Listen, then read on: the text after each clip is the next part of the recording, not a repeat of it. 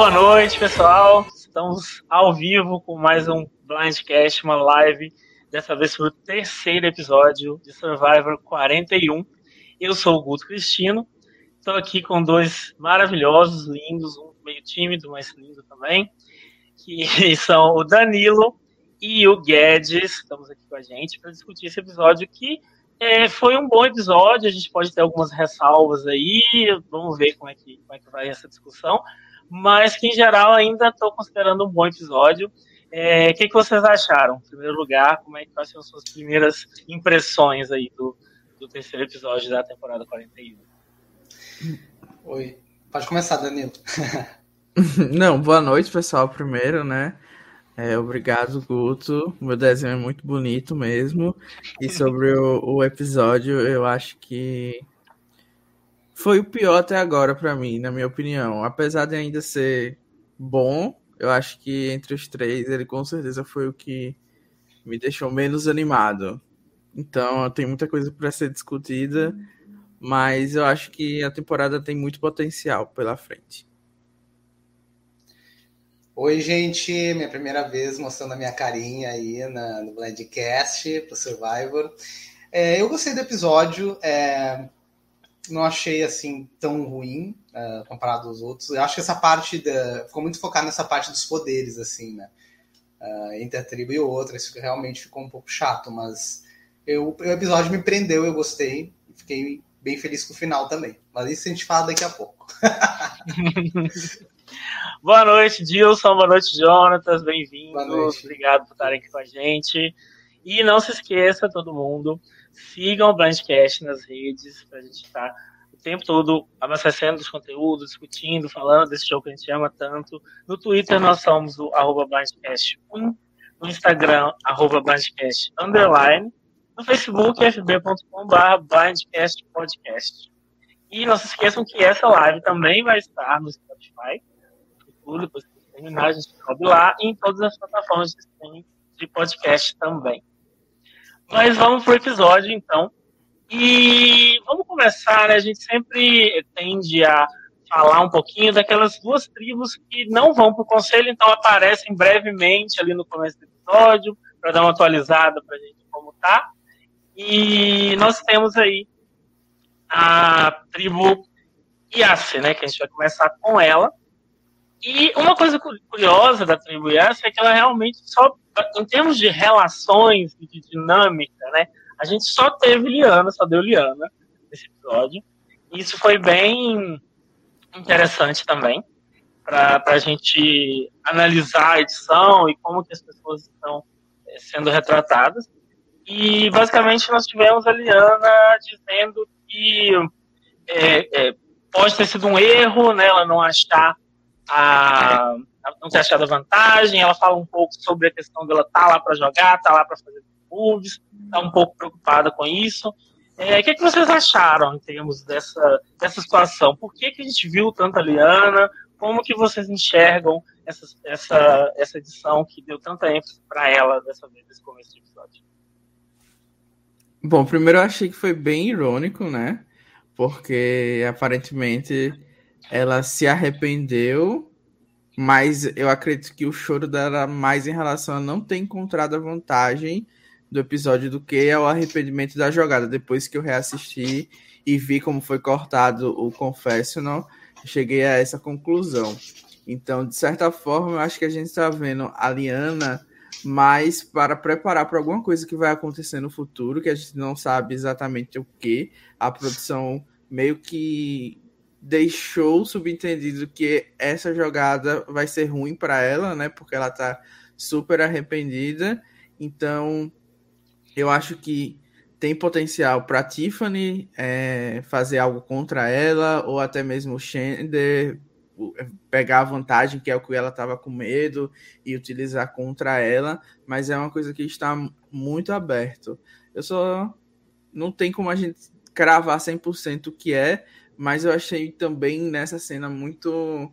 É, uma, uma, tentativa da produção de conectar a gente com ela. Então talvez não seja 100% uma coisa ruim, como eu estava falando, né? Porque a gente pôde ver um pouco mais da, da Liana como pessoa, é, como ela quer jogar, então talvez isso mostre pra gente que poderia a gente poderia ter visto o movie anterior como erro, porque é, a maioria da população americana gosta de manter a tribo forte, né, que é o tema da, da temporada até agora, e eles foram contra isso. Então talvez seja uma forma de justificar que ela fez uma jogada errada, mas não foi é, por falta de vontade. Ah, eu, o Danilo falou praticamente tudo que eu penso também. Eu acho que teve. Também concordo, acho que teve essa questão da edição de querer é, nos conectar a, a, a, ela, né? Mais para frente. E. É, eu acho que também a questão do título, né, do, do erro de um milhão de dólares que, elas, que pessoa frisou, e é o título do episódio, é, não se aplica só a ela. Eu acho que vai vir aí outras questões que aconteceram no episódio que eu quero comentar, que eu acho que tem a ver também. E vamos ver aí o que vai acontecer. Você, é, que você O Dilson, ele comenta rapidinho que o Zender e a Eve foram índios nesse episódio. Eu discordo um pouquinho de que, principalmente o Zender, acho que o Zender teve um espacinho ainda na parte do, do desafio ali. E a Eve realmente foi invisível. Eu adorei o cooldown. Acho que ela estava precisando desse momento de descanso, porque estava tava bem over a edição dela. Então, acho que também não é um grande problema. Sobre a Eliana em si, eu fiquei feliz. Eu estou um pouco mais otimista, eu acho, do Danilo nesse sentido, porque eu acho que se a gente perder esse tempo para entender a mente dela e as angústias dela, eu acho que existe uma possibilidade muito grande de a gente estar tá sendo preparado aí para alguma coisa boa que tá vindo pro jogo dela. Eu uhum. tenho mais. Eu sei que pode ser o contrário, eu concordo com você, Danilo, que essa possibilidade existe, mas eu, eu sinto mais a, a, a possibilidade de a gente ter uma Liana que vai crescer no jogo do que o contrário. E eu torço porque eu adoro ela, quero muito que ela vá bem também. Na Luvo, nós tivemos aquela velha, é a única coisa que tem na luva até hoje, né? Que é a, a velha guerra entre Sidney e Nasir. Que dessa vez ela ganhou cores bem mais complexas do que antes, porque a gente é uma coisa muito louca, assim, porque a gente vê o tempo todo que esses dois estão tendo problemas e de algum jeito o Nasir foi justamente para ela contar para ela quem ele queria tirar. Né? Então ele deu toda a munição que ela precisava para o ranço dela, aparentemente, se, se soltar e ela queimar o filme dele. Qual que é? Vocês são time Sidney ou time Nasir, gente? Eu sou Team Sidney toda a vida, né? Eu, pelo amor de Deus. Eu acho assim que o Nasir tá jogando muito mal. É, não tá tendo poder de observação ali. E eu acho que a Sidney vai se dar bem aí. Só que eu vejo a Sidney mais uma, uma pessoa muito não é, não, é, não diria caótica, um pouco mais leve do que isso. Me fugiu a palavra, assim, inconstante, eu acho. Eu acho que assim ainda pode dar problemas aí. E pode ser que, né, dependendo, né, se o Nascer conseguir aí, acho difícil, mas conseguir reverter o alvo, pode usar disso aí, se ele for bem observador, e tentar reverter para Sidney. Mas eu sou Team Sidney, com certeza. E você, Bom, Danilo? Eu vou discordar um pouco, porque eu a princípio sou o Tim Nasci. Eu acho que a gente viu muito pouco das outras pessoas dessa tribo. Né? A gente viu um pouquinho do Dechal, do Danny, mas as mulheres, principalmente, a gente não viu quase nada. E eu acho que a Sidney meio que tá projetando tudo que ela é no jogo para cima do Nasci, porque pelo que a gente viu até o momento, todo o caos que tá na tribo até o momento foi arquitetado pela própria Sidney. Então, a gente vê que o Nasci, pelo menos a minha leitura dele, é que ele é um jogador muito mais fácil de você lidar do que a própria Sidney. Então, a gente viu do, do Nasci que ele tentou fazer uma aliança de quatro pessoas que era lógica para ele, né? Porque ele realmente viu os dois rapazes procurando por ídolos. E depois disso a gente vê ele dando as informações que ele tem para Sidney, que na cabeça dele era essa aliança de quatro pessoas. Então, até esse momento, eu acho que ele tinha sido coerente com que é, com, com o jogo dele. E eu acho que ele é sim bem é, ele sabe bem a posição dele na tribo, tanto é que a gente vê que ele percebe, né, que tá de fora ali, que tem alguma coisa estranha acontecendo, e eu acho que isso é uma boa indicação de que ele pode reverter no futuro, porque eu não acho que a produção iria fazer esse plot se arrastar por três episódios se a gente não fosse supostamente para torcer por ele ou, ou, contra a Sidney, porque a Sidney tá tendo uma negativada aí nos últimos episódios, então eu acho que o Nasci é meio que o herozinho da tribo, então eu sempre vou torcer para ele. Mas tu acha que tu acha que ele consegue, ele vai ter cacife para conseguir reverter lá com os outros dois, por exemplo, e tentar tirar, reverter para Sidney? Tu acha que ele consegue ou não, Danilo? Não, eu acho que com as informações que a gente tem atualmente, seria difícil a gente ver ele, ele sobrevivendo a um conselho. A gente Sim. tem o cenário de que a tribo dele não vai para o CT, que é algo provável até o momento, e a gente também tem o cenário dele encontrar o ídolo que a gente agora não sabe, mas a, nesse, nesse momento do episódio faltava só a tribo dele encontrar, né, aquela última parte. Então acho que a gente tem a possibilidade de uma vantagem, então tendo vantagens muito esquizofrênicas, não esquizofrênicas, mas muito é, sem pé nem cabeça. Então, qualquer coisa pode, pode acontecer realmente, mas assim, se depender do voto, eu acho difícil ele sobreviver, é. a menos que a Sidney dê outra caotizada e puxe as duas meninas para votar com ele e firmar a aliança de, de quatro pessoas. Seria Talvez... bem épico. Pode falar, pode falar. Não, ia dizer com spoiler do que do pré, da prévia, né, do próximo episódio. Talvez com, com a Sidney tendo um, momento Aubrey Kaurong desesperada por algum motivo, a tribo também vá contra, ou até mesmo o plano do Deshawn vazando de que ele queria entregar provas, pode mudar também o cenário dele na tribo. Eu ia falar exatamente isso, que até quase te interrompi, era da prévia, né? Que eu acho que pode pela prévia, a gente tem uma noção que pode realmente mudar.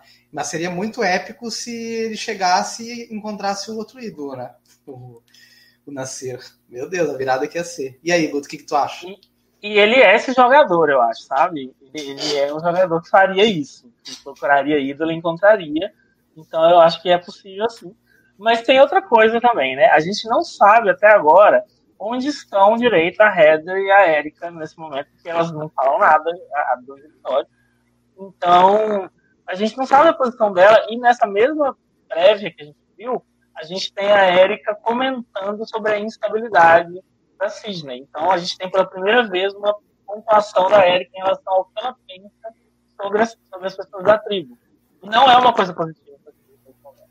Então, eu acho que a gente ainda tem muito pouca informação eu concordo com o Danilo, a edição do Nascer está muito edição de herói, pelo menos por enquanto. Né? E essa coisa de ser isolado, de ficar o tempo inteiro rindo e ele focado, ou é uma coisa realmente que vai é, calhar para ele ser o eliminado, mas quando isso acontece, geralmente a gente só vê no próprio episódio que ele foi eliminado. Então, como a gente está esse negócio tá cozinhando em muitos episódios, não está com cara vai ser tão simples assim. Essa é a sensação que eu tenho. É, e o Jeff, gente, eu não sei se eu se, não quero falar isso muito claramente, mas o Jeff andou dando meio que um spoiler de alguma coisa que vai acontecer no próximo episódio, é, e que pode significar que essa tribo vai estar no CT, viu? Então, ah. é, se preparem para essa possibilidade. Tomara. Eu quero. Tomara, porque eu gosto de todo mundo das outras tribos, então. Que a azul vá até o final. e o que, que, vocês acham, afinal? Quem sai nessa trip? Se a, se a Lu for pro, pro CT, quem sai? Quem ah, eu aposto na Ciro. posicionamento. Uhum. Na Ciro, com certeza. Mas, né, vai que ele acha um poder aí, as coisas mudam. Mas é na Ciro, sem poder nenhum é na Ciro. Ou isso, é um dos dois, ou, né? Ou Heather, porque a mulher não aparece de jeito nenhum, talvez Ainda alguém tome um blindside de um ídolo, sei lá. Eu acho que só tem essas possibilidades. O é, chora se for Éder. Vocês acham que a Sidney. A Sidney é a vilã. A gente, a gente não tem que torcer por ela, a gente não deixa isso muito claro. E vocês acham que acaba por aí? Porque, assim, eu acho que os dois estão muito desenvolvidos para a história deles acabarem rápido assim, sabe? Então. Não quero que acabe. É, essa hipótese do Danilo aí eu, eu acho interessante, na verdade. É, eu acho Ela que. É, o Rabone tá aqui, então, a, a, a Sidney tá no draft do Rabone, ele tá aqui nos, nos bastidores dizendo que a gente tem que torcer por ela, assim. Sou time Rabone, é isso aí, tem que continuar, tem que causar, senão. É, é a, a, a Sidney também tem, tem outro plot nesse episódio, então realmente ela tá bem desenvolvida, a gente só não sabe se é um desenvolvimento porque ela vai mais longe, né? E, isso vai perdurar, ou se a produção tá queimando ela para sair como vilã e melhorar a, a, nossa percepção do Nasci, né? Porque basicamente, como a gente já falou, é só dele que se fala, né? No primeiro episódio, é, ele é, ca é, caótico, no segundo episódio a gente precisa dele na tribo para sobreviver, no terceiro episódio não, ele, a gente, ele é muito bom para sobreviver, mas a gente tem que tirar ele. Então tá uma coisa meio rodando em torno dele. Então, eu acho que o Nasci tá seguro. É, agora, até então, se não fosse a prévia, a impressão que eu tenho é de que a Sidney está jogando muito bem. De que ela, tá, ela é a melhor jogadora da tribo. Porque ela tá super bem é, é, enturmada ali naquela cena com cinco rindo e, e falando mal do Nasci. Você vê como ela está enturmada, ela é basicamente a fonte de informação da galera.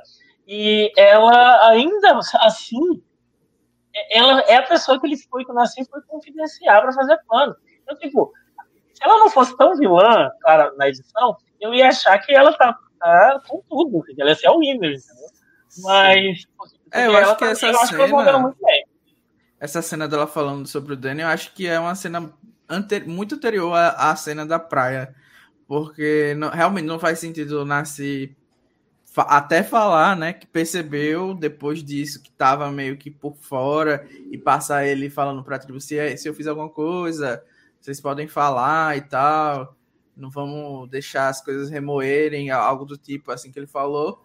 Então realmente não faz sentido. E ele falou, né, ela tá fazendo o jogo duplo. Então talvez essa percepção do Nassim meio que abra as portas dele com outros jogadores, como por exemplo a Erika e a Heather, que a gente Perfeito. teve já uns indícios aí no, na prévia. Então acho que essa cena do Danny provavelmente é, é daquele começo onde ele meio que firmou aquela aliança de quatro que não foi para frente. A gente não sabe exatamente por quê. Né? Talvez não, pelo menos da Sidney. Nessa cena da praia que ela tá com todo mundo, ela fala last night. Então, tipo, foi na noite anterior que ele falou isso pra ela. Entendeu? É, na noite anterior. Eu não confio que, assim, que a Sidney fala. E eu, você sabe que eu, eu, comecei assim também. Eu falei, ah, essa mentirosa. Só que aí, aí eles contam pro flashback dele falando, né? Aí eu fui obrigado a acreditar. Mas eu super tava. Eu não tinha credibilidade nenhuma comigo também. Mas aí eu acho que foi exatamente esse o ponto. É, no, no dia seguinte, ele percebeu que ele meio que fez besteira e que ela é um problema. E aí eu acho que pode ser um ponto de virada, realmente, para a dinâmica é, da tribo. Tomara que ele age, então, né? Que ele tome uma atitude. Se ele ficar confortável e se encolher, aí, aí já era para ele mesmo. Uhum. Bom, e aí nessa história a gente já, já tem vantagens suficientes, né? Já vimos bastante vantagem, falamos do Nasci talvez pegar o ídolo, mas não é suficiente para a produção, porque nós temos a Beware Advantage número 2 da temporada, no terceiro episódio. Então, é, vamos Vamos falar um pouquinho disso. Né? Primeiro, é, é, simplesmente jogar um envelope ali no meio da galera. Né? Quem pegar primeiro tá bom, porque não, não teve sutileza nenhuma nessa vantagem. Foi no meio da fogueira ali e pronto. Quem, quem acordou e viu, pegou. Se bobear, dava pra, disputar a tapa aquela vantagem ali. Todo mundo ao mesmo tempo e pronto. Mas a gente teve então essa, essa, essas vantagens aí claras, né? E todo aquele plot da Liana que que, ai, não vi, né, tadinha. Mas, e a gente, te, a, gente, a gente viu, então, cada um achando, a gente viu a Tiffany, a gente viu o Brad e a gente viu a Sidney, que foram os nomes, alguns dos nomes mais é, fortes aí em termos de edição desse episódio. E tivemos essa situação, ó, vai vir um barco, se vocês não pegarem o barco, vocês vão perder o voto. Então fique esperto aí. Tá? Primeiro, vocês acham mesmo que eles iam fazer o barco embora sem as pessoas? Olha, eu acho que esse, é, isso de barco sempre eu achei uma coisa tão simples de, de fazer. Eles tentam provar por A mais B com uma pessoa se mexendo, que é super difícil, mas pelo amor de Deus, sabe? Eu acho que é muito provável que alguém não consiga entrar no barco. E mesmo se eu acordasse a tribo inteira, eu ia entrar no barco do mesmo jeitinho e ia de boas, com todo mundo uhum. sabendo. Até porque, né, com as vantagens ali na frente de todo mundo, a intenção da produção era que as pessoas soubessem, né, na tribo. Ah, eu gostei. Eu concordo com o Danilo também. É, eu não sei como é que é, assim, é meu segundo Survivor, né, gente, assistindo. Então não sei como é que eram os Survivors anteriores, né, mas eu, eu achei bem ousado e bem, bem interessante. Gostei. É, eu gostei eu... também. Hum, pode falar, Adriano. Não, eu ia comentar que o que me surpreendeu de fato nessa, nessa BioWare Advantage 2 é que tinham tribos, como por exemplo a da, da Tiffany, que sabiam o que era a BioWare Advantage número 1, né? A do Shender e tal. E é mesmo é assim, eles arriscaram a abrir, né? Tipo, a Tiffany nem pensou. Tudo bem que ela, ela foi a que menos entendeu a vantagem, né? Mas, tipo, eu, se soubesse o que foi a BioWare Advantage, eu nunca abriria nenhuma BioWare Advantage sequer depois disso, né? E, obviamente, a proporção das coisas não tem nenhuma equivalência. A, do Shender é horrível e essa é super tranquila, entendeu? Então, eu achei meio surpreendente isso. E a, a na verde eles não, não sabia, né? Eu acho que o Brad não sabia disso, porque eu acho que ele encontrou primeiro a, essa aí e depois encontrou a outra. Parece que foi isso. Pelo menos aquela edição deu essa sensação. Agora, é isso, né? Eles vão escrever BioWare em todas as vantagens seja lá o que acontecer, você pode ganhar um super idol que vai ser Beware. E é isso, não tem problema nenhum. Porque quem ia perder aquele. Ah, gente, vamos dizer, quem ia perder aquele barco? Nunca, eles não iam nem deixar, eles acordam a pessoa, eles botam o produtor para acordar a pessoa para pegar o barco, mas ela não perde. Eles vão deixar de, de colocar isso na TV, de ter um. É. um já pensou se os três perdem?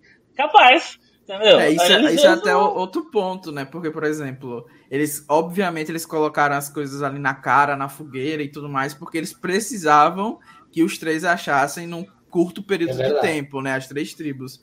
Mas eu não, não achei que fez sentido, porque, primeiro, a bio, o sentido da Bio Advantage é se você não quiser, você deixa ali que outra pessoa pode pegar. E se ninguém quisesse? Né? Porque eu, se fosse já comentei, né? No tipo amarela eu não pegaria. Eu tenho certeza que o, o Xandinho não abriria essa vantagem. Nunca depois, mais! Depois do que ele passou, entendeu? Acho que, que é, foi um risco que a produção correu e é um problema que eu tô sentindo nessa temporada com as vantagens, que por mais que seja super legal, eu sempre elogio a produção por tentar inovar o show, eu sei que é necessário, e eu não sou aqueles fãs que, ah, eu queria que tudo ficasse igual a vida inteira por 100 anos e isso vai continuar a ser a mesma coisa, mas as vantagens estão muito difíceis da gente saber o que acontece, sabe? Tipo, uma pessoa pode perder 70 votos num episódio e tem que começar a anotar tudo o que pode acontecer. Então, não tem muita explicação das situações e eu acho que a gente vai falar mais isso na frente, porque aconteceram coisas que podem mudar as outras vantagens. Então, assim, eu acho que tá uma coisa mais complexa do que a gente já teve em qualquer outra temporada de Survivor. É, eu também acho, Dilson, que a Sidney foi bem inteligente não contar para ninguém sobre o BioWare. Também ela teve opção, né? Ela foi esperta ali na hora de pegar. Mas a Tiffany, por exemplo, não teve opção, né? Ela mesma fala, eu nunca queria contar para ninguém, o povo viu o que, eu vou fazer. Então, é. então, às vezes, você não tem opção. Mas, mas também acho. Eu não, eu não acho que tem que ficar contando. Agora, desde que você não faça o JD e, e deixa o papel é, é, estourando na sua, dentro da sua, dentro da sua, da sua roupa, né? né? É, exatamente. Aí, se você não vai contar, você faz direito o serviço. Mas tudo bem. É, mas não vamos pular, não vou pular as coisas, não. É, o que, que vocês acharam, então, da, da Twitch em geral. Foram os três lá, conversaram, negociaram. O prêmio era um, um Stila Volt um pouquinho mais forte né, do que é, tinha sido até agora. No fundo, era a mesma, é a mesma Twitch de todos os episódios, mas mudou um pouquinho a dinâmica ali e o prêmio, bem de leve. É, vocês acharam que a mudança faz diferença? Assim, ah, agora realmente está parecendo, não está tão repetitivo assim, ou vocês continuam achando que já deu? Não, eu achei muito legal. Foi uma coisa que eu tinha achado preguiçoso da produção da, da outra vez, repetir a mesma twist, com as mesmas condições, da mesma maneira, até porque todas as tribos compartilharam o que aconteceu exatamente. Então, eu acho que não tinha funcionado muito bem no episódio anterior e nesse eu gostei. Talvez não precisasse ser uma Beware Advantage, poder ser outro método para escolher três pessoas, mas eu, o que eu mais gostei foi que eles puderam ler juntos do que se tratava antes de fazerem a decisão e a gente teve a oportunidade deles debaterem entre si e chegarem a um consenso do que fariam. Então acho que isso é muito mais interessante do que é, uma escolha às cegas a partir de uma caminhada que você conversa com a pessoa e você tem que meio que é, supor o que, é que ela iria escolher. Então acho que nesse cenário tinha espaço até para que outras pessoas fizessem várias coisas. Porque, por exemplo, eu acho que nessa situação a Tiffany era a mais provável a não arriscar o voto, né? Porque se eles perguntassem para ela como é que você está, sua situação na tribo, ela ia obviamente ela tá na maioria, ela ia falar e, e daria para forçar, convencê-la a ficar com a nada, né? No caso, com a TARP, escolher TARP, porque é, ela já estava na maioria mesmo e não ia precisar roubar o voto. Então, eu acho que teve mais espaço e foi isso que eu gostei. Eu também concordo com o Danilo nessa variação, né, deles poderem discutir, né, uh, o que fazer. E, e também uh, deu uma rivalizada ali, né, da Sidney com a Tiffany, que eu achei muito interessante, né, frisar isso também. Vai que elas se encontram na merge aí, vai ser bem interessante ver essa, essa rivalidade delas. Eu concordo com tudo que o Danilo falou, frisando mais isso daí. E você, Guto? Pois é, assim, eu acho que dá para melhorar, mas é, melhorou, assim, dá para melhorar mais, mas melhorou. E, e acho que eu ainda quero alguma coisa mais assim, tá, tá, tá inserindo voto, voto, voto, voto, voto, a pessoa votar duas, três, quatro vezes, e aí isso, isso vai me cansar. Ficar monitorando quem tem dois votos, quem tem três, quem tem um só, quem não tem nenhum, isso tá me cansando um pouco já. Então eu queria uma, alguma coisa um pouco diferente aí, para não ficar tendo que ser uma coisa de voto, de quantos votos cada um tem, sabe? Acho que tá um pouco demais. Mas a dinâmica entre eles, que é o que eu acho mais legal, né? Semana passada eu falei isso, que o que faz valer a pena é você ver as pessoas do intertribal ali conversando, interagindo, elas tendo as impressões umas das outras, elas tendo, fazendo planos e bolando que, que, tipo de jogada social elas vão fazer naquela interação, naquela oportunidade ali. Então isso eu acho bem legal. E nesse caso, né, a gente tem a, a Sidney e a Tiffany já se estranhando. É, a Sidney tá, é, pelo visto, tá, tá, onde ela vai, ela já encontra, ela encontra inimigos. Né? Ela, agora, nenhuma praia, nenhum ambiente, ela conseguiu é, fugir dessa regra. E eu não sei, eu acho que foi meio gratuito, sabe? A, a, a coisa dela com a Tiffany. Eu não sei lá, eu acho que eu concordo, eu sou Team Tiffany nessa história aí, porque eu acho que a, ela falou do jeito que eu falaria, assim, a, a, a Sidney tá emanando já uma energia muito, muito ruim, sabe?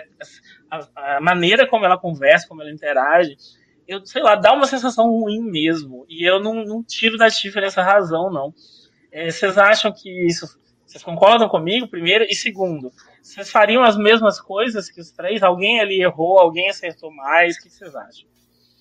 Não, eu me surpreendi porque essa twist tinha tudo para afirmar uma aliança de três pessoas e criou uma inimizade instantânea. Então, assim, essa foi a minha grande surpresa, porque eu não faria questão de, de sair de lá com o estilo a Volt, principalmente na situação em que eles teoricamente estão. Por exemplo, na, na situação da Tiffany eu não faria questão, na da Sidney muito menos, na do Brad também não, porque até aquele momento ele estava super safe e eu acho que ele era coerente para ele achar que estava safe. Então, eu não faria questão de sair com o Steel a Volt, porque é uma, uma vantagem que não faz muita diferença historicamente, né? Falando é, nas outras temporadas não fez muita diferença. E eu acho que o que faria realmente diferença para o meu jogo seria firmar aliança. Então, nesse, nesse sentido, eu acho que tanto a Tiffany quanto a Sidney jogaram mal e o Brad ele ficou calado o tempo todo, não tem como analisar. Mas, assim, obviamente a Sidney foi quem saiu perdendo nessa situação toda, porque saiu de mãos abanando e na merda. Então, por, por Pra mim, ela foi quem jogou pior, Brad melhor, mas enfim, né? Aconteceu o que aconteceu no episódio. E a Tiffany Lendinha brigou pelo Steel of Vote numa tribo de quatro pessoas. Ela tá super segura agora para chegar na Merge. Hum. Eu, eu concordo e eu acho que o Brad jogou melhor ali. É, de, de, na situação do Brad, né? É, eu faria a mesma coisa que ele. E da Tiffany também, eu acho que é isso aí. A, a Sidney tá, tá catando coisa aí. Tá se complicando cada vez mais. eu meio que discordo um pouco de vocês, no sentido de que eu não sei se o Brad jogou tão bem assim, sabe? Porque hum. Ele, ele ganhou o seu voto sendo que ele não podia usar. E ele já tinha pego aquele idol naquela hora. Então, assim, ele, claro que ele não tinha como ter certeza de que a tribo azul não pegou ainda. Mas é um risco que você está correndo, né? Você ganhar um negócio que você não vai poder usar, porque você vai. Porque Sim. você, é, você tá preso ali naquela BioWare horrorosa. Não, mas aí também vem outras questões, né? Eu acho que, primeiro, quem. Ele sabia disso? Porque não faz muito sentido você não poder roubar um voto porque você não vota, né? Vamos começar por aí, que eu não entendi por que, que a, a, a vantagem de roubar o voto não funciona porque você não pode votar, não tem o um voto. Talvez esteja explicado ali naquele papel, mas eu acho muito improvável. Depois eu vou dar uma lida com calma, mas eu acho que não fez sentido.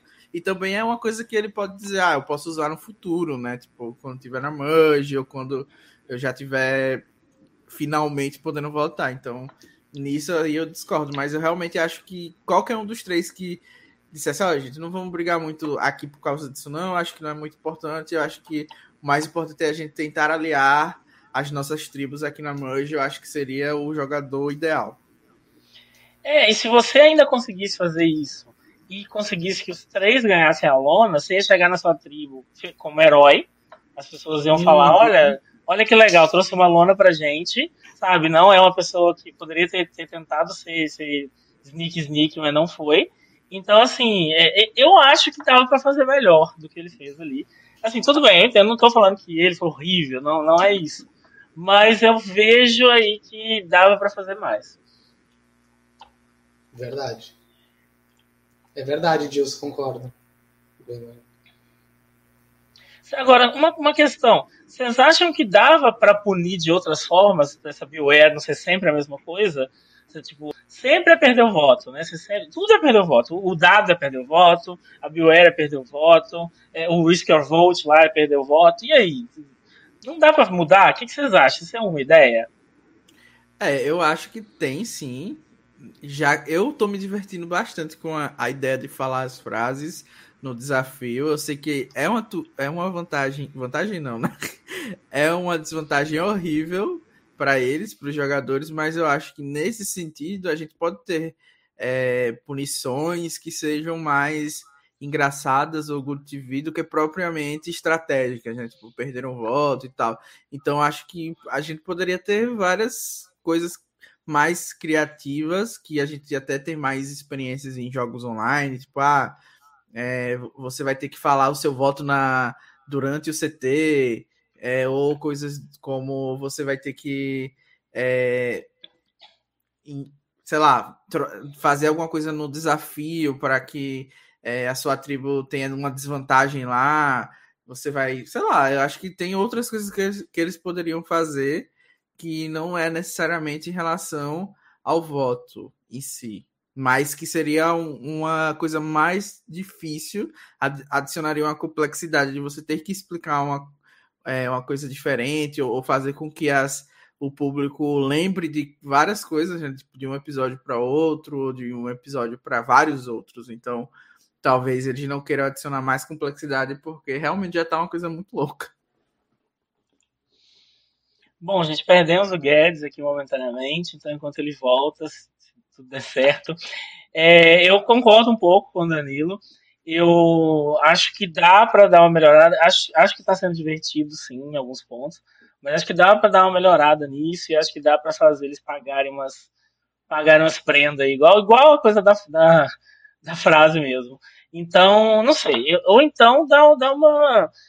Dá, uma, uma reduzida, uma, uma descansada dessas twists por uns dois episódios e depois voltar. Não sei, acho que, acho que eles precisam dar uma melhorada. E eu o Jonas falou uma coisa que eu concordo. Eu acho que acaba que a gente está perdendo muito tempo com esses episódios curtos com as twists. E a gente não tá vendo, a gente vê só a Liana na outra tribo, sabe? A gente vê muito pouca coisa nas outras, na, da dinâmica da tribo, que Sim. acaba virando, sei lá, vira um, um, jogo mesmo, um RPG, um negócio que você tá jogando dado ali, e, e não uma coisa social que a gente gosta de ver. Então eu acho que dá pra, dá pra dar uma descansada assim. É, e se quisesse é... que seja algo estratégico, a pessoa poderia ganhar um punitivo. E ela ainda ia continuar tendo voto, ia poder usar as vantagens que achou, ia ter muito mais dinâmica do que você perder o voto. É só você receber um voto punitivo. Poderia receber até cinco e ser auto-eliminado. E olha que coisa maravilhosa. Gente, esse, esse conceito de voto punitivo introduzido no programa, imagina os jogos online, o pessoal dos jogos online, como ia, com o êxtase que as pessoas vão ficar, que os, os conceitos dos jogos online começaram a entrar no programa. É, tá cada vez mais parecido com um piloto. Coisas loucas acontecem todo, toda, todo episódio. Bom, nós tivemos a prova, bem-vindos de volta, Guedes. Nós tivemos a prova. Imagina! É, nós tivemos a prova, então, e assim, a prova. O, a prova tá valendo a pena porque a gente tá vendo as pessoas passando vergonha. Assim. Pra mim é basicamente essa graça. E é, essa frase, eu até, até questão de lembrar ali na, na, na, imagem, que é muito engraçado. A hora que o Zenda vira pro Brad e fala: E aí, gostei do que você falou sobre brócolis, cara. Foi muito bom, mano. é, é, e, e, e aí, gente? Porque que, o que eu achei mais incômodo, vamos ver se vocês concordam comigo, é que, primeiro, o Brad se enrolou todo, mas falou. E Meu aí, Deus. o Jeff, nem um pouco discreto, ele vira e fala assim: Pois é, né, né, Brad? Que coisa que você tá vivendo. O que, que você acha, Zenda, dessa situação do Brad? Você concorda? Você também tá assim? Sabe, tipo, ele praticamente pede pro Zenda repetir a frase ali, sendo que não precisava era o azul que tinha que falar. Aí o Zender poderia falar a dele depois e ativar, porque não precisa ele ficar falando. Se todo episódio esse cara ficar falando essa frase, o povo também ah, perde a noção, né? Fica ruim demais. O que vocês acham? É, eu ia comentar disso que você falou, sobre essa interferência do Jeff, né? Meio que dando a deixa pro, pro Shander. Eu acho que ficou bem na cara qual era a intenção, né? Muito escancarado. E e eu acho também que as frases elas são meio desproporcionais de tribo para tribo, tribo de tribo para tribo, porque em uma fala de borboletas mortas, na outra tem uma coisa de brócolis nada a ver, e na azul é uma coisa super simples, que é tipo, tô confuso, como um astronauta, uma coisa do tipo. Então, eu acho que se as frases elas fossem mais fáceis de, de conectar, talvez perdesse um pouco da graça, mas pelo menos estaria mais jogável para eles, porque, pelo amor de Deus, eu não sei mais o que é que o Shender vai fazer nos próximos desafios, porque eu tenho certeza que vai ser todo episódio assim, apesar de a gente não saber qual o destino dessa vantagem agora que alguém foi eliminado com ela no bolso, né? Estou muito curioso é para saber isso também. É isso, é isso que eu ia falar. Estou muito curioso para saber. Agora que o Brad, o Brad já foi eliminado, o que, que vai acontecer? Vai, vai validar a, a, o ídolo? não vai ser validado? Espero que eles respondam. Acho que não, né? Espero que eles confirmem isso pra gente. Mas eu, eu concordo com o que o Danilo falou, acho que tá muito escancarado. Acho que não precisava o Xander ter repetido, né? Porque já se sabia, né? E eu tô até admirado, espero até ver no, no próximo episódio que ninguém mais tenha comentado, né? Porque para mim tá muito escancarado. Pois é, e assim, o Jeff, ele tá perdendo tanto tempo, né? Falando, e aí, gente? Ele vira pra câmera, né? E fala assim, e aí, galera, agora é o conselho, o pessoal vai votar, entendeu? E fica, nessa, nessa, nessas explicações. E coisas mais importantes como, é, e agora que o Brad saiu, quem vai ficar, como é que vai ficar essa vantagem? Ele não explica, eu espero que ele vire para mim, no próximo episódio, e fale, e aí, galera, ó, o Brad saiu, e vai acontecer isso. Seria muito mais útil do que ele me explicar que a tribo tá chegando no conselho e vai votar alguém em alguém. Pois é. então, é. então Mas espero alguém, que alguém tem, tem, confirmado que se isso é só até a fase tribal, se ninguém achar o que é que acontece, porque eu realmente tô meio perdido nessa vantagem, porque tem a chance Entendi. da Azul não encontrar, né? Isso e eu não sei se eles cogitaram, porque na cabeça deles todas as tribos iam encontrar isso rápido, né? Provavelmente é o que eles estavam pensando. E, e, tem outra questão também, a, né, o Xander e o Brad, né, que agora já saiu, eles não, não podem votar no, no, conselho, né? Então, como é que fica? Vão ficar todo o conselho, ficar acumulando, né? E aí todo o conselho não vota. Eu acho muito pesado isso aí. Eu acho que pegaram muito pesado nessa, nessa questão. Mas a gente até comentou, teve gente na, aqui na live passada que falou que achou maravilhoso, que tem que ter medo mesmo de pegar vantagem, tem que se ferrar para não para as próximas temporadas as pessoas pensarem duas vezes antes de pegar. Eu gosto disso também, dessa mentalidade. Mas ah, eu, que é pesado super, é. Eu super discordei disso, porque, gente, se a gente tivesse fazendo uma moderação de um jogo online, disse assim, ah, como é que a gente vai punir uma pessoa que é, quebrou as regras do jogo? Se eu sugerisse que, não, a pessoa vai ficar sem votar até o fim, as pessoas dizem, não, isso é muito pesado. A gente pode, tem que fazer uma coisa mais leve, entendeu? Então, acho que realmente foi uma coisa muito desproporcional. Tem que ter medo, mas foi uma coisa muito sem sentido. Mas, enfim, né? Gente, muito. Foi coisas do episódio passado, não desse. A moderação do jogo online, a gente, as pessoas têm que querer jogar, né? Porque a gente está se divertindo. Ali, meu, eles são disputando é, milhão de reais. Eles vão fazer, é... eles vão fazer qualquer merda. Entendeu? É, pode deixar sem votar, deixar tudo, só não, se, não, se não tiver direitos humanos sendo feridos, tá valendo tudo ali, que ninguém vai achar ruim, não. É, eu só, Mas eu, eu concordo, concordo que, é, concordo que é ruim. Se existe a possibilidade mesmo dele ficar sem voto até o fim do jogo. Eu tô doido pra Merge chegar e o Xander não ser eliminado, porque se esse rapaz ficar sem voto na Merge, vai ser um gameplay para ele ganhar que eu não sei de onde ele vai tirar. Não sei como. Mas eu acho que não, na Merge isso para. É, eu também não, acho. Não é possível. Não é possível. Eles não vão fazer swap por causa dessa vantagem. E na merge eu acho que isso reseta. Eu, essa é a minha, mas eu não tenho confirmação disso, tá? Essa é a minha percepção é, pelo bom senso mínimo que eu acho que essa situação existe. É, eu acho que o mínimo falou, que tem tá cada vez mais sem rumo. É, sem rumo. Não, é verdade. Acho que o mínimo que eles têm que fazer na, já no próximo episódio é esclarecer o que, que vai acontecer com a saída do Brad.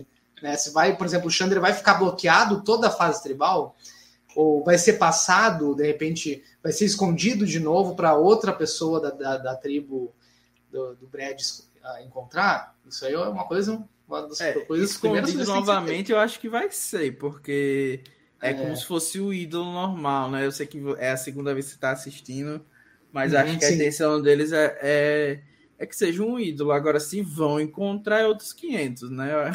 Pois a é. tribo verde aparentemente está procurando bastante. Uhum. Eles vão continuar, é. provavelmente, porque a Chantel sabe que saiu com o Brad. Talvez eles encontrem. Agora, a azul a gente já não sabe. Eu acredito que a produção vai fazer questão que essa isso aí saia, né, do, do saia realmente, vingue a, a, vantagem e vai facilitar mudar de onde está agora Concordo. e capaz de colocar na fogueira para que encontre. Essa é a minha opinião, mas Agora, a Eve, no episódio passado, teoricamente, teria acelerado esse processo, porque ela contou pro Deixão tudo sobre esse ídolo. E mesmo assim, ninguém achou lá, né? Exatamente. Mas tudo bem. Talvez, talvez como eles estão muito unidos, né? Eles estão com medo de procurar, né? E criar um alvo inexistente. E aí, mais abertura para o Narci, que percebeu que não isso. encontrar. Uhum. É Bom, falando, falando né, na, na Eve, vamos falar um pouquinho do finalmente uma vitória da Yasser em um desafio, né? Até o Jeff meio que vibrou. E com é, é, é louvores para a Tiffany, que foi bastante destacada ao longo do desafio, assim, mesmo quando ela estava se enrolando todas nas cordas, o Jeff super motivou ela e falou, ah, agora ela está conseguindo e tal. E, e, aí, beleza. E ela ainda acertou, ela, ela humilhou o JD, né, porque ela acertou o negócio lá em cima, e o JD ficou lá tentando fazer bandejinhas de basquete. Ai, e, e aí ela acertou e ele não. Então, assim, a Tiffany está se tornando uma personagem que está me começando a me gerar. É, torcida? Não torcida, mas de pensar assim, essa mulher vai até o final, hein, gente? Se bobearem com essa mulher, ela vai até o final. Eu tô um pouco com isso na cabeça. O que, vocês acham? Ah, eu concordo. Eu acho que a Tiffany é uma das personagens principais da, da, da season. Eu não acho que ela vai ser eliminada, até porque agora a gente sabe que ela tem o Steve Voto, tá? mais do que segura na, na tribo. E a gente já tá chegando na merge. Então, da, dali para frente o alvo dela vai diminuir, ela já provou que quando não entra em pânico, ela tem potencial tanto estratégico quanto social, né? Então, assim, eu acho que já foi um, um alívio ela não ter perdido essa prova, porque já facilita ela sobreviver.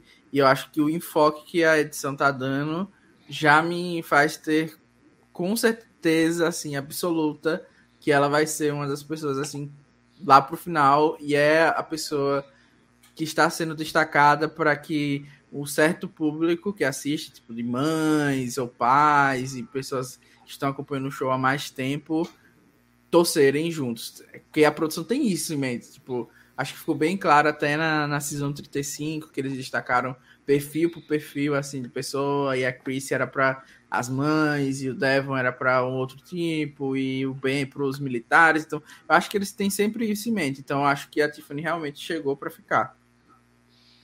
Concordo, eles estão tentando fazer o show ser família, né? Então, a família, todos os representantes da família vão ter uma. Perdão, perdão, gente. Todos os representantes da família vão ter uma, uma um personagem ali para se identificarem. Então, é essa a impressão que eu tenho. É, eu faço das palavras de vocês as minhas também. A Tiffany ali arrasou. É, deu uma enroladinha na corda ali, mas ela não caiu, né? Tava, tava até nervoso assim na hora. Não cai, pelo amor de Deus. conseguiu passar. E, ai, gente, pelo amor de Deus, eu tô, eu tô torcendo pro Didi. O Didi é um dos meus favoritos, mas aquela balaca que ele fez para jogar o sax, eu, meu Deus, deu vontade de entrar na televisão e falar: para com isso. É. pelo amor de Deus. A Chantel, gente, a inteligência emocional da mulher, a hora que ela fala assim, it's okay, no NBA, foi maravilhoso quando ela falou isso. E ela, é, foi, ainda bem que ela falou, né? Senão ele ia continuar, pelo amor de Deus, se ela não tivesse falado. o shade, o shade, a maneira de passar o shade sem ser vilanesco, né? Eu acho incrível. É. A Chantel, pra mim, também é muito destaque. Eu acho que o JD realmente foi o que o Brad falou. É overselling e over underperformance. Uhum. É, ele é muito, fala muito e faz pouco, mas eu acho que é muito disso que ele explicou bastante, né? De, de da infância dele ter sido Sim. muita pouca autoestima. Então, eu pelo menos acho que ele tá ser confiante nesse sentido para mim, eu acho que é positivo para ele, porque senão talvez ele não estivesse nem aí em Survival. Então, ok, é ok. É aquela coisa, né? Quando a gente conhece o vilão, a, as vontades e tudo dele, a gente começa a simpatizar. Então, eu meio que já estou com a tendência que a Chantel tem de passar a mão na cabeça do JD. Uhum. Claro que ela saiu com muito mais do que eu, né? Que ela, ela praticamente roubou o menino, mas. Enfim, né? É, os paninhos todos prontos. Eu também tenho um para passar. Vou, vou me, me apressar um pouquinho para uma coisa que aconteceu lá na frente, mas é que está muito dentro desse assunto, porque eu acho que o JD, apesar de ele, o Brad ter falado perfeitamente, é overselling e underperformance mesmo, mas ele fala, ele faz uma coisa que eu acho muito interessante lá no Tribal, que é ele se apropria disso, sabe? Ele não tem vergonha, não. Porque tem gente que vai lá e fala, ai, não, mas eu, eu fui bem, eu fiz melhor, não. tem gente pior que eu. Ele não, ele falou assim, olha, realmente eu fiz, fiz merda, mas, mas é porque eu achei que eu ia conseguir. Eu achei que eu conseguia, eu falei que eu ia conseguir não deu certo. Mas é, veio de um lugar de boa vontade de achar que eu tinha essa capacidade. Eu gosto, porque eu achei, eu senti muita honestidade dele no momento que ele fala isso, sabe? Então, essa, essa capacidade né, de, de, de se entregar dessa forma, de, de se vulnerabilizar dessa forma, acaba redimindo ele, na minha opinião, em relação a esse plot aí do desafio.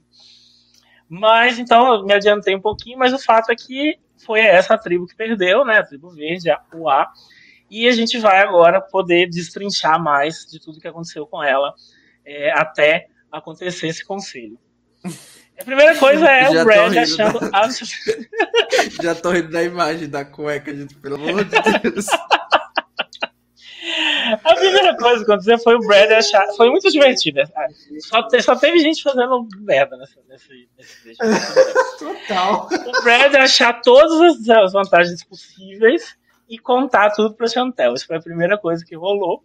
É, o que vocês acham? Foi um erro? Foi um acerto? Qual é a visão? Eu acho que o principal, o, o, título do episódio, a gente pensando no início que era da Liana, na verdade é do Brad. Ele tava louco para falar isso. Eu acho que o erro de um milhão de dólares foi do Brad. ele foi o foco por ter confiado na Chantel. É, eu acho que em, a gente sabendo o que aconteceu, falar que é um erro é muito claro, mas eu acho que se a gente for comparar, porque tem a gente tem duas situações equivalentes aqui nesse episódio, né? O JD, que achou uma vantagem em episódios anteriores, não contou, que é o que eu sempre defendo. Se você não puder, se você puder não contar, eu acho que esse é o comportamento que todo mundo deveria aceitar. Mas como o Guto falou, pelo menos faça certo, Direito. né? Não vai contar, não conte, não fique mostrando a vantagem na cueca. Mas eu também acho que, que como a gente pode comparar, se você é pego pelo seu aliado com isso, ou se você utiliza a vantagem sem ele saber, enfim, algum, em algum momento isso vai vir à tona.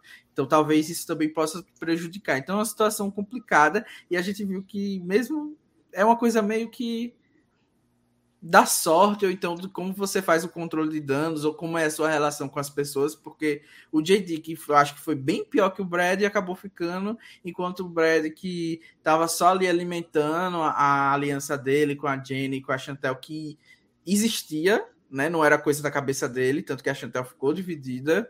É, ele, ele, acabou sendo eliminado. E eu não acho que foi exatamente porque ele tinha as vantagens ali. Eu acho que foi muito mais porque a Chantel tem essa conexão com o JD e também por causa do Ricardo, que eu acho que foi meio que é, minimizado a, a, a, influência dele no voto, mas eu acho que se a gente for olhar da perspectiva do, da Chantel com o Ricardo como dupla, não fazia muito sentido tirar o JD.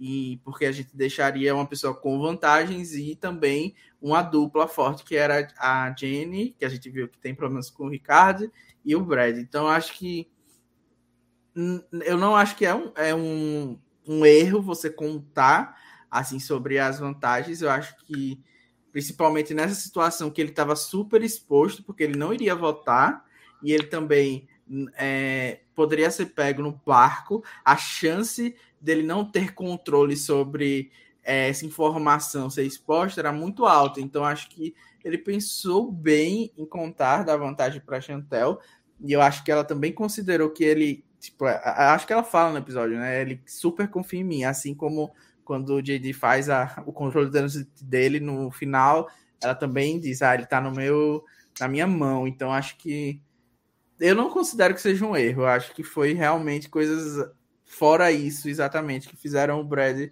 o Brad sair. Mas eu achei que. Ah, eu tô falando bastante, mas eu acho que o que me tira dessa cena realmente é que a gente tá nessa temporada inteira falando sobre ah, quem não arrisca no jogo de survival nessa nova era é, tá, vai se dar mal, ou é, você tem que se arriscar mesmo e tal.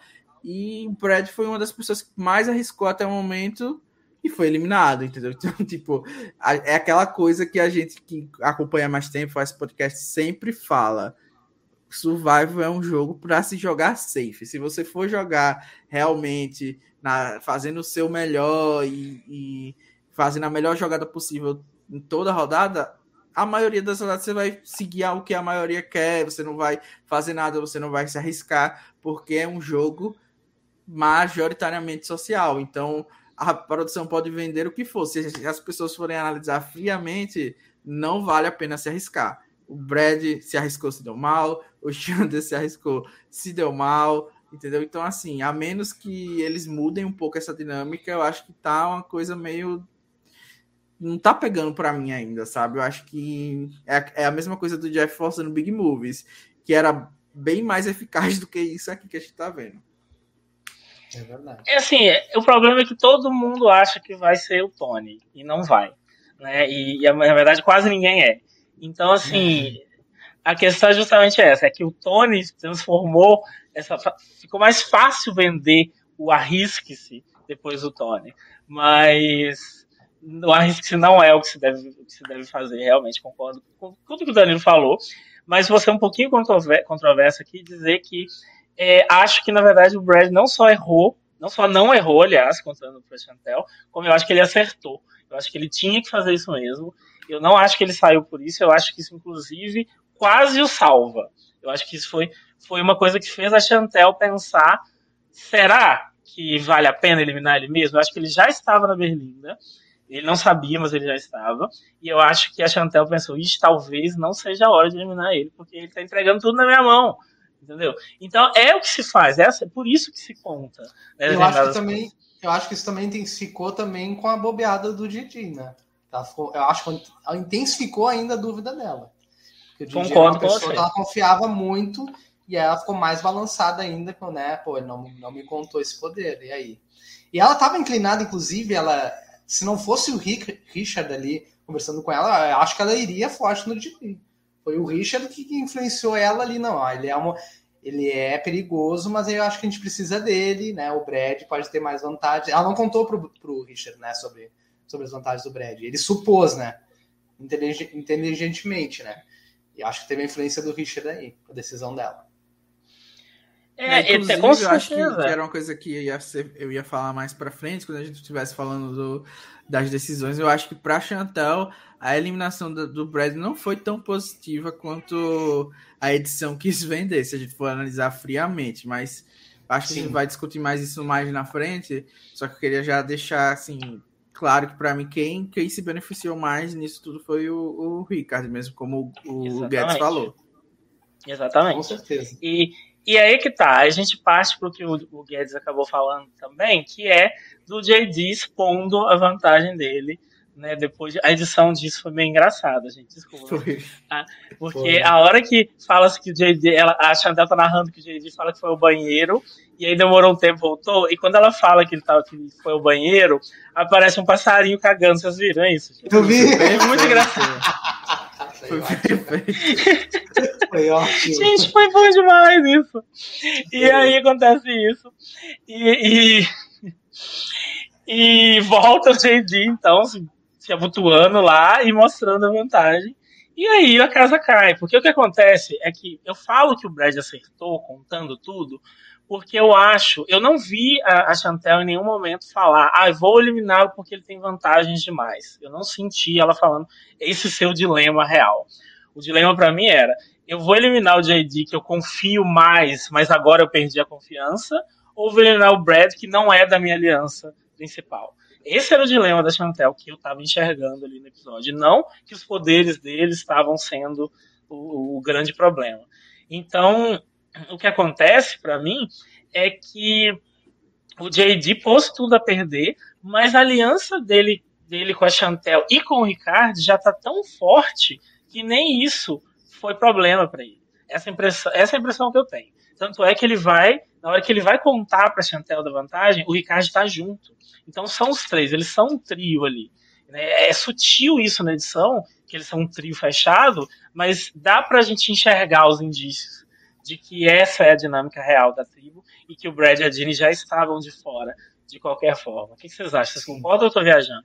Não, Não acho até pela, pela, no primeiro CT lá que o pessoal tava se levantando, as pessoas que se levantam e conversam entre si são justamente esses três. Então, eu acho que é bem sutil mesmo e a gente não tem muitas explicações, até porque a gente tem que ficar vendo pessoas lerem vantagens o tempo ao episódio inteiro. Então, eu não acho que, que tá sendo, tipo, que você tá louco ou coisa do tipo, não. Eu acho que realmente é isso. Mas, assim, a cena foi super engraçada, como você falou.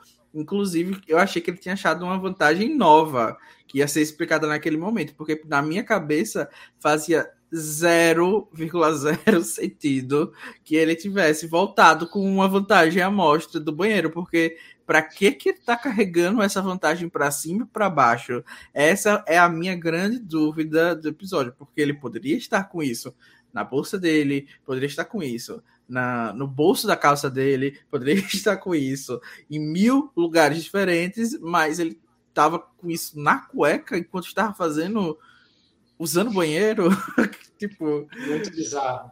Muito Inclusive, até que eu quero ressaltar uma coisa que eu, eu tive a impressão. Quando, antes do DJ no banheiro, a Chantel perguntou. Ela se propôs aí para ir junto para encher a água e falar: ah, você, você, quer que eu vá junto você enche para minha água? Eu acredito que ela fez tentou fazer isso de repente como é, para poder falar pro Didi sobre o poder do Brad. Ah, para dar uma desculpa, entendeu? Só que ele falou, não, vou sozinho e não sei se eu tô viajando nisso aí. O que, que vocês acham? Agora eu tô viajando. Sabe o que eu acho que pode ter acontecido? É. Eu acho que esse cara ele tava com uma vantagem no meio das coisas dele, na bolsa, porque ele levou tudo pra lá. Sei lá por quê, mas ele foi carregando tudo. Ele volta de mochila, de bolsa, sei lá de quê. Então eu acho que ele tava com vantagem lá. Sei lá se ele trocou, se ele tem outra, outra cueca, outra sunga, outra coisa. Sei lá se ele trocou de roupa. Então ele levou lá para poder se trocar, alguma coisa assim.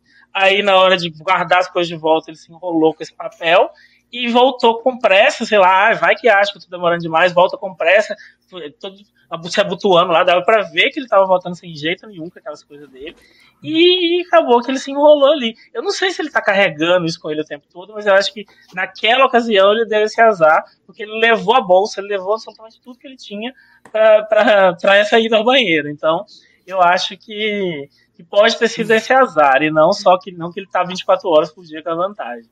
É, e o que virou o podcast, né? Fanfic sobre uma ida ao banheiro, basicamente. o fundo quando, do poço. Quando, quando a edição vira um passarinho cagando, a gente não pode também exigir demais no podcast. Não podemos fugir, né? Do que foi feito no próprio episódio. Mas, assim, tirando. Eu, claro, óbvio, o JD pisou na bola, cagou total, literalmente, a situação dele.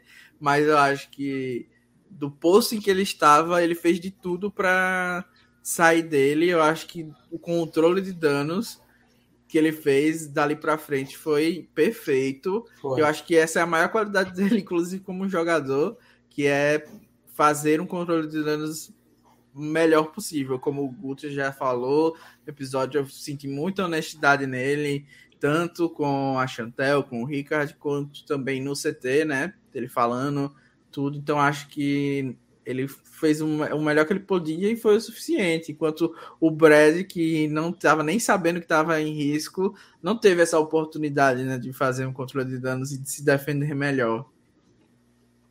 Aquele blind. é verdade. E, bom, aí uma coisa interessante é que a Chantel ela tá nesse dilema, né? Ela não sabe o que fazer porque ela perdeu a confiança do JD, e ela vai se consultar com o Ricardo. E isso eu acho legal. Eu acho que isso é um momento interessante do episódio, porque apesar de a Chantel ser a pessoa com mais poder nessa tribo, a gente vê que ela tem uma relação com o Ricardo que é mais forte do que a gente conseguia, eu pelo menos conseguia identificar até o momento. Ela ouviu o que ele tinha para dizer e ele argumenta nessa cena é, que apesar de ele ter eles terem perdido a confiança do JD por causa da vantagem, agora o JD estava em dívida com eles por conta de não ter contado para os dois o que ele tinha, ele estava se sentindo em dívida. Então, por que eliminar uma pessoa que está se sentindo em dívida? Sabe? Ele comenta isso e fala que o Brad é melhor em desafio, trabalha mais no, no acampamento, mas que ele também não confia no Brad. Então ele dá o, a, a, visão dele para Chantel e eu acho que isso pode acabar tendo sido determinante para a decisão final. Eu acho que ele acabou, apesar da, do poder da Chantel, ele acabou tendo essa, sendo essa voz por trás, né, que estava ali no ouvido dela para influenciar essa decisão. O que vocês acham disso? Eu acho que tu falou tudo, concordo plenamente. É, ela estava desse, como eu falei, né, anteriormente, ela estava assim muito mais inclinada em de, de, DI. Aí desculpa que eu me enrolo falando, mas uh, o Ricardo ele, ele foi ali o que influenciou, ele foi o fator determinante, ele foi o influenciador do episódio para mim. Foi ele. É, eu acho que, que os dois jogaram muito bem nessa cena porque é uma coisa que eu acho que muita gente não percebe, mas para você ter uma aliança funcional realmente, tem que ter esse espaço onde as duas pessoas podem construir juntas as jogadas. E muita gente, quando tá jogando ou fazendo aliança, quer ser esse mastermind que, que força o voto, que a palavra dela é a final. Eu acho que nas melhores alianças existem esse sentimento de, de criação em conjunta, que eu acho que é uma coisa que a Chantel tem e faz ela ter esse poder na tribo inteira, porque todo mundo se sente confortável em é, chegar para ela e basicamente ela tem uma aliança com todo mundo da tribo e isso não é muito fácil de se fazer numa tribo pequena sem você ser pego no pulo que nem o JD. Então, eu acho que o Ricardo influenciou sim a decisão, mas também não foi algo tipo, ah, ele quer ser o mastermind. Ele, como o Guto falou, ele, ele pesou os, os, pontos, obviamente ele puxou a sardinha para o que ele queria no final, né? E ele deixou aberto para que a Chantel decidisse, que eu acho que como ele não fa... É, ele parecia não fazer muita questão entre os dois realmente, acho que foi o melhor que ele poderia fazer. Tipo, ah, eu, eu penso isso e não quero fugir da raia, mas o que você decidir tá bom. Então, assim, eu acho que foi o melhor dos dois mundos e eu acredito realmente que foi a decisão do JD de dar a vantagem para Chantel que fez ele sobreviver. Então, acredito que é, foi uma ótima jogada. E assim, como ele não ia poder realmente usar aquilo naquele momento para sobreviver, eu acho que ele fez o melhor mesmo. Então, poderia ser uma nova Sierra? Poderia. Mas, né, se ele, com a vantagem não faria diferença para ele naquele momento, perfeito, que, né? Eu acho que ele, ele não sabia que o Brad não tinha voto. Tanto que ele fala no Confesso, né? Quem vai decidir isso aí vai ser a Chantel. Ela que vai ter a palavra final do que ela vai. em quem ela vai votar. E, e obviamente que ele seguiria o que ela decidisse. Eles devem, né? Não foi mostrado, mas eles devem ter conversado antes de rolar o CT onde é que eles iriam, né? É, eu vejo o Ricardo como uma eu concordo que ele não foi essa pessoa, e eu concordo, eu concordo muito com o que o Danilo falou, que é, quando você está jogando, você não pode ser a pessoa que fica o tempo todo pensando, vou convencer os outros a fazer o que eu quero. Tem momentos que você precisa fazer isso. Mas se você realmente tem a inteligência emocional e social necessária, você vai saber que o mais importante é você saber falar o que, que você acha, o que, que você quer e a pessoa se sentir incluída, a pessoa sentir que tem a voz, e às vezes você vai fazer o que ela quer e não o que é mais imediato para você. E isso faz sentido também. Eu acho que a Chantel, ela sabe fazer isso, e eu acho que ela fez isso agora. Porque eu acho que o Ricardo não, faz, não fazia sentido nenhum para ele tirar o JD agora, porque ele claramente é alvo da, da Jeannie e do Brad. Se ficam os quatro nessa tribo, o Ricardo é o próximo a sair, e talvez a Chantel não tenha como impedir isso de acontecer porque vai ficar dois contra dois. Então, por que, que o Ricardo. Pra Chantel não faz diferença. Mas por que, que o Ricardo deixaria o de sair agora? Não faz sentido. Então, para ele, lutar pela permanência do JD era mais importante. E eu acho que ele, de um jeito sutil e de um jeito tranquilo, e de um jeito que o tornou ali uma boa dupla com a Chantel, é, fei, acabou fazendo isso, colocando na mesa o que ele pensava, sem de fato parecer que está impondo. Eu acho que foi os dois fizeram uma ótima dobradinha aí nesse voto. Eu gostei muito dessa dupla nesse, episódio. Muito, muito. Amo. E é verdade, né? Como o Raboni falou, ele tava mirando o Didi no primeiro episódio. E ele tava mirando. Exatamente. É, e eu acho isso muito louco, mas eu acho que a Chantel deu um jeito dela de juntar esse povo aí direito. É. E vamos pro CT então, né? Porque é, é a nossa derradeira sequência aí do episódio. E, em primeiro lugar, que vocês estavam torcendo para que acontecer nesse CT? Qual que era o coração? Ah, eu tava torcendo pro machismo acontecer e a Jenny sair. Porque a, gente, a gente viu menos da, dela até agora nessa tribo, então ainda não consegui me conectar tanto. Eu tava torcendo pra Lendinha na Preciso, mas infelizmente o barro não aconteceu não ainda. Como, né? É, então tava torcendo, porque eu acho que o Brad tava me divertindo bastante, o JD também tava servindo o propósito dele. E os outros dois, a Chantel e o Ricardo, também são pessoas interessantes para o futuro. Então, infelizmente, era isso que eu queria que acontecesse. Mas entre o JD e o Brad, eu sinceramente preferia que o, o, o JD saísse, porque eu tava achando o Brad super assim. Tipo, eu acho que a gente tem mais potencial de ter outros JDs ou pessoas que fariam a função do JD na season do que do Brad, que é uma pessoa que estava correndo para se esconder em lugares, achando vantagem, fazendo loucuras e coisas que a gente não teria, não vai ter com a saída dele, talvez. Então, se era para escolher entre os dois, eu acho que eu preferia que o JD saísse.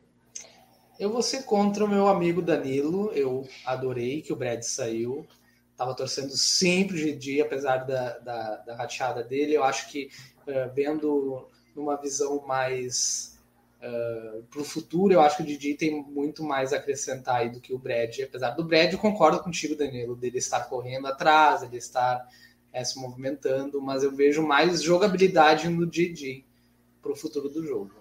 Então, sou contra. Sou o DJ. Gostei do Brad saindo. Entre os dois, né? Claro, eu também concordo que, tinha, que a Jeannie foi maior. Se fosse escolher entre os cinco, eu preferia que ela saísse também. Eu gosto é assim, se não for para brigar, eu nem quero podcast, gente. Ah, tem que reclamar um do outro. Mas assim, é, nessa situação, eu acabei torcendo pro JD sair também. Mas é porque eu sou meio team underdog, assim. O JD tá com muita carinha de que pode ganhar. Então eu fico, eu fico sempre querendo que quem tem menos chance de ganhar consiga virar o jogo. É, eu sou bem, bem clichê nesse sentido. Então acaba que eu teria ficado mais feliz se o JD saísse. Mas, por outro lado, eu também era a pessoa que, que não ia acontecer, a gente sabia que não ia acontecer. Mas é óbvio que a Jeannie era a pessoa para sair, né, nesse CT. Ninguém ia sentir falta, ninguém ia se importar, ninguém ia ficar triste, tadinha. Mas é verdade. E, então, assim, é, eu acho que vai, é isso que pode acontecer, né, no próximo episódio, porque, coitada, ela tá ferrada agora, não tem como ela quebrar esses três. Eu vou ficar muito surpreso se ela quebrar esse três que parece tão forte. E. É, eu acho que agora, se, só se, se eles não forem para o CT, o que deve acontecer, é, não deve ser tão simples assim, a, a chance não é tão grande. Mas, quando eles forem, eu acho que é, não tem muita saída para ela. Eu acho não que ela vai aparecer. Vai ter um episódio dela, que ela vai começar a se destacar e ela vai sair nesse episódio. Assim que eu começar a ver confessionais da Dini, eu já vou sentir, ah, a tribo vai CT, ela vai sair. Não sei se vocês também acham isso. Já é o sinal, né? É, eu acho que ela tem. A, a chance dela chegar mais na merge é que tá faltando pouco, né? Se a tribo dela ganhar os próximos desafios, né? Talvez ela sobreviva, mas eu não vejo ela quebrando esses três, não. Só se o JD fizer outra loucura ou coisa do tipo, mas no atributo 4, eu acho que o Ricard já tá contra, contra ela, né? Foi até um plot do CT eles dois meio que admitiram ali que nunca vai haver uma confiança entre os dois. Então, para mim, coisa mais clara do que essa não tem. Então, já que a Chantal tá jogando com o Ricardo, a gente já falou sobre isso nesse episódio, no atributo de quatro, duas pessoas que não querem se votar e vão votar juntas, já já faz muita diferença, né? A menos que eles percam os votos. Enfim, aí a gente tem várias possibilidades. Mas eu acho que a Jenny é a que tá mais ameaçada no futuro. É. E, Guedes, o que, que, você achou? Você se emocionou? Você que estava tava aí é, torcendo pro JD, você ficou emocionado? Nossa, eu dei, um berro, eu dei um berro no final do episódio, porque eu tava morrendo de medo que ele saísse. Quando eu vi. Não, mas eu digo durante o discurso, porque ele fez um discurso sobre como ele foi ah, influenciado. Sim, sim. O que você pensou nessa hora? Porque eu acho que essa hora tem um impacto grande na hora do CT. Todo mundo é difícil você ver esse monólogo que ele fez para tentar se defender e, você, e o Jeff super, né, amando ele ali naquele momento, e você não ter uma, uma reação a essa empatia. Cena. Uhum. Eu tive muita empatia, eu achei ele muito verdadeiro no, no, no discurso dele ali. E eu tive muita empatia, eu acho que foi honesto. Mas também eu acho que ao mesmo tempo ele, ele, ele, ele usou isso para tentar uh, se livrar da possível eliminação. Então, acho que, apesar de ter sido sincero, eu acho que teve também uma jogada nele nisso aí. Ah, eu achei um mico, um mico total. a pessoa se comparar com o U Pra mim é o fim da picada, imitar o Ula. Ah, a gente eu só jogando hate, mas eu também gosto do, do eu gostava em Caganhão, pelo menos, né? Eu sempre torço pros herozinhos doces que se sacrificam para que lendas como o Tony aconteçam. Então, a gente tem que ser muito grato. Mas assim, eu achei preocupante também, porque ele falar que, que deixou o cabelo crescer para ser que nem uma, uma pessoa da, da televisão que ele mal conhece, tá me dando vibes stalker, vibes fãs enlouquecidos e assim, não é muito saudável, né, JD? Então fiquei também preocupado com ele, porque basicamente parece que a vida dele é imitar essas pessoas, esses personagens e talvez ele ainda não tenha encontrado uma personalidade própria. Então fica aí a minha análise psicológica não solicitada do JD. A minha principal impressão foi que o Jeff nesse momento quase, assim, ele se segurou para não falar assim, esse é o winner que eu quero para essa O maior garoto de propaganda de Survival que já passou por esse, por esse seriado, por, essa, por esse reality, gente. Pelo amor de Deus. Eu nunca vi uma pessoa falar, gente, eu me clonei dos personagens dessa série. Pelo amor de Deus. Sabe? É, o Jeff, nossa, foram, foram orgasmos psicológicos ali, sem dúvida nenhuma. Então, essa foi a minha maior questão. E é, ele, além de tudo, o JD fez uma frase de impacto. A gente quase não vê mais frases sendo faladas na hora da votação, os, os, os vote confessionals, né, que a gente fala. A gente tem visto muito menos disso em relação à primeira metade aí da, de Survivor, as primeiras 20 temporadas. Mas o Jay-Z causou impacto porque ele comentou assim: o maior shot in the dark que eu posso dar é votar no Brad e não usar o meu. Né? Ele fala uma coisa nessa linha. É, o que, vocês acharam dessa decisão dele, de não usar e de confiar?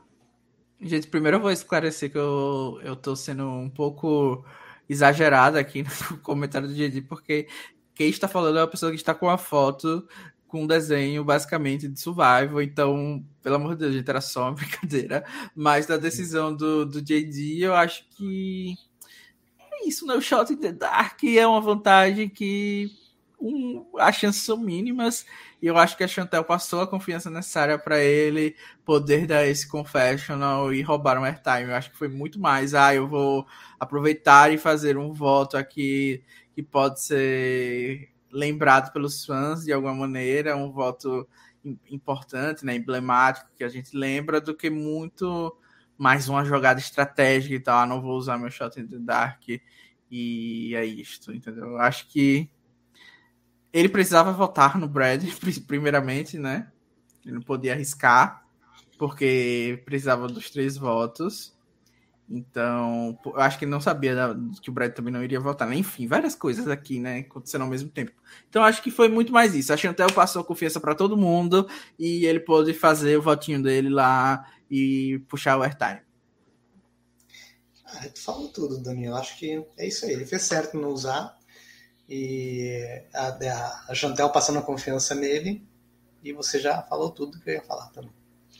O que, que eu acho legal do Shot the Dark, né? Não é a vantagem em si, ó, que é ridículo, você quase não tem chance de ter impacto realmente, mas é o fato de que as pessoas agora vão precisar passar mais confiança para quem elas querem eliminar. Porque se você, mesmo que a chance seja pouca, ela existe. Você não quer é, tipo, ter um ídolo sendo usado por causa de uma twist dessas, né? Um ídolo extra, vamos dizer assim. Então, você tem que passar confiança para a pessoa que você quer eliminar para que ela não use o Shot the Dark e você não corra esse risco.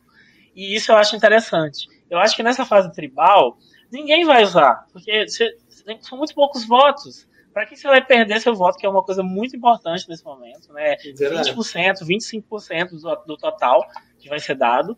É, mas quando chegar numa merge, ainda mais se vocês fizerem a merge logo, com 13, com 12, e aí de repente tem 10 pessoas no jogo e 3 sabem que estão no bottom, agora, aí elas vão começar a usar. Aí isso vantagem vai começar a fazer mais sentido. Mas agora, para fase tribal com pouquinha gente, eu não vejo sentido em usar, então eu não acho que ele tinha que ter usado também, não. Verdade. É, bom, e aí? O que, que vocês fariam? Para quem, quem quem se beneficiou mais, a gente já falou bastante até sobre isso, mas é, se vocês tivessem falado, tá, essa eliminação beneficiou mais alguém. Quem vocês diriam que foi a melhor pessoa, o MVP da eliminação aí? Rickard. Rickard. Hum. É, eu também concordo que foi, além do JD, óbvio, né, que sobreviveu. Sim. Eu acho que ele foi beneficiado nesse sentido, mas muita gente tava falando que a Chantel tinha sido a mastermind e tal. E ela realmente tá tendo um grande destaque e com certeza é uma das jogadoras que tem sido mais elogiadas com mérito, porque realmente está, como a gente já falou, numa tribo onde todo mundo acha que é aliada dela e prioridade dela, e isso é muito difícil numa tribo pequena. Mas eu acho que ela acabou agora se colocando numa situação complicada com a Jane, porque o próprio Brad sai meio que amargurado, não sei se é a palavra certa, se é essa intensidade, mas um pouco decepcionado com a Chantel, né? E ela mesma explica no episódio que qualquer decisão que ela tomasse, alguém ia ficar chateado. Então ela tinha consciência, pelo menos, e isso é um bom sinal. né? Que muita gente não teria essa perspicácia, então já é um sinal positivo. E eu acho que, apesar desse jogo de você ter alianças com todo mundo, sem um jogo que dá brilho aos olhos do telespectador, né? Tipo, a gente sabe que essa jogadora é uma potência, é um jogo difícil de navegar e a Chantel vai ficar cansada, talvez, e pode ser que, se ela manter isso no futuro, prejudique até mesmo na situação de júri ou uma coisa do tipo, porque o, o Brad saiu, saiu machucado, se sentiu enganado e talvez ela ser tão boa nesse aspecto a prejudique em relação a um controle de júri. Então, assim, a gente já está falando para os fãs aqui da Chantel, né, que são, acho que a maioria do público que nos ouve e quer ouvir, então, uma análise aí mais futurística dela. Então, acho que ela não fez a melhor jogada. Se a gente fosse analisar a melhor jogada para ela, talvez fosse a eliminação do próprio JD, né? Talvez o Ricard, se a gente fosse querer um mega blindside, porque ela manteria os três unidos, né? Brad, Jenny e ela, mas é aquela coisa, nesse, nesse trio, ela tinha dois trios, né? Duas possibilidades de trio: Brad, Jenny e ela, ou ela, o Rickard e JD. Nela, Rickard e JD são três pessoas que, que não se confiam tanto quanto seria Brad, Jenny e Chantel. Acho que eles têm uma vibe muito mais pagongueira, como a gente costuma brincar, do que o Rickard e o JD, mas aqui nessa, nesse outro trio ela, teria, ela tem mais voz, eu acho. Acho que o Brad e a Jenny, principalmente com a informação de que eles estavam procurando o ídolo juntos e tal, era uma dupla mais fechada. Então, considerando esse cenário, eu acho que ela pelo menos escolheu o trio mais correto para o jogo dela, apesar de não ter sido a melhor jogada assim que a gente vê, ah, ela tá aqui com todo mundo ainda confiando nela. Agora a Jenny não tá confiando nela, mas eu acho que ela a Jenny pelo menos ainda tem algo contra o Rickard, porque já escreveu o nome dela. Então, ainda tem um step antes de, de pegar a merda nela. Então, é verdade. nesse sentido, acho que não foi o melhor possível, porém, foi uma boa jogada, ainda assim, onde ela consegue manter ainda uma boa posição na tribo. É, é, a verdade é que no trio com o Brad e a Ginny, a Chantel seria bottom. Né? E a gente nunca sabe quantas pessoas vão é. sobrar no final. E no trio com o JD e o Ricardo, a Chantel não é bottom. Ela é o centro do trio. Então, isso faz toda a diferença, independente de como essas pessoas vão escolher jogar. Na verdade, é até pior se você pensar que se ela é um bottom do Brad e da Jeannie, e eles são pagongueiros, a chance de ela virar o jogo com os dois é, não existe. Exato. Então, é, não tem muito como, Exatamente. não teria muito como ela fazer isso, não seria bom para ela.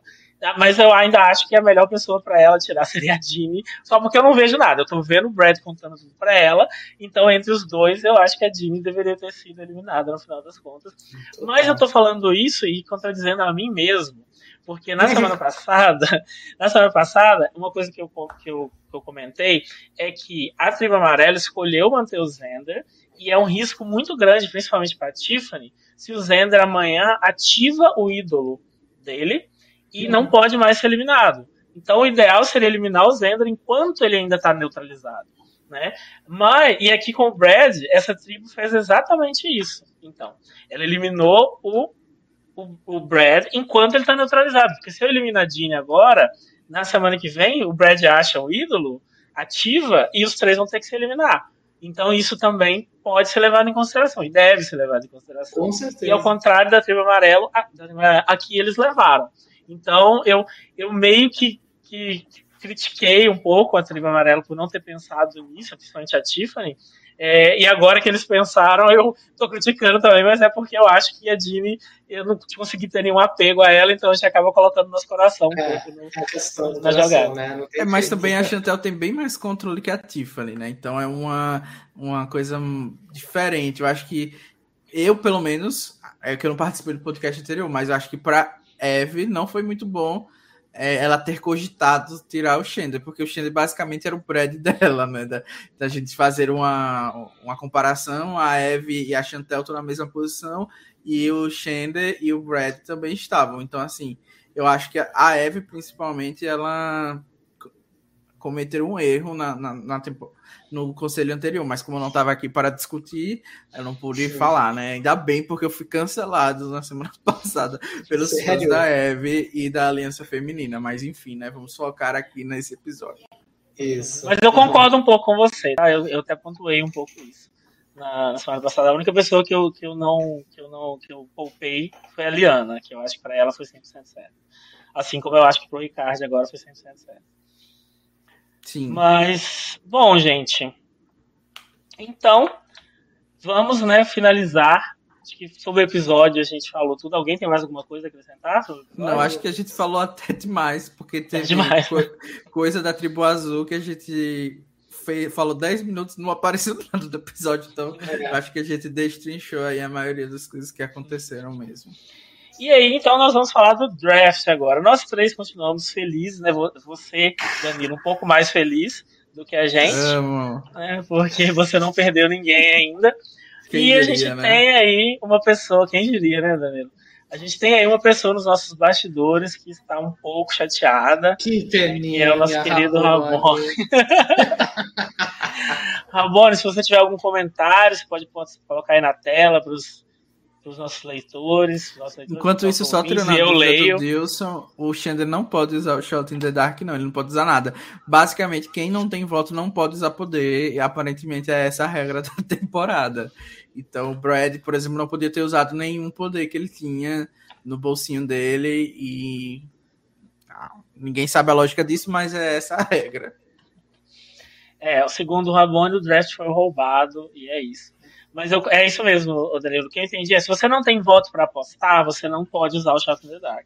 É como se você é uma não tivesse no aposta- CT. É uma, é, é uma aposta do seu voto. Você, tá, você não tem ficha para colocar lá na mesa, então você não vai poder usar. É basicamente isso, né?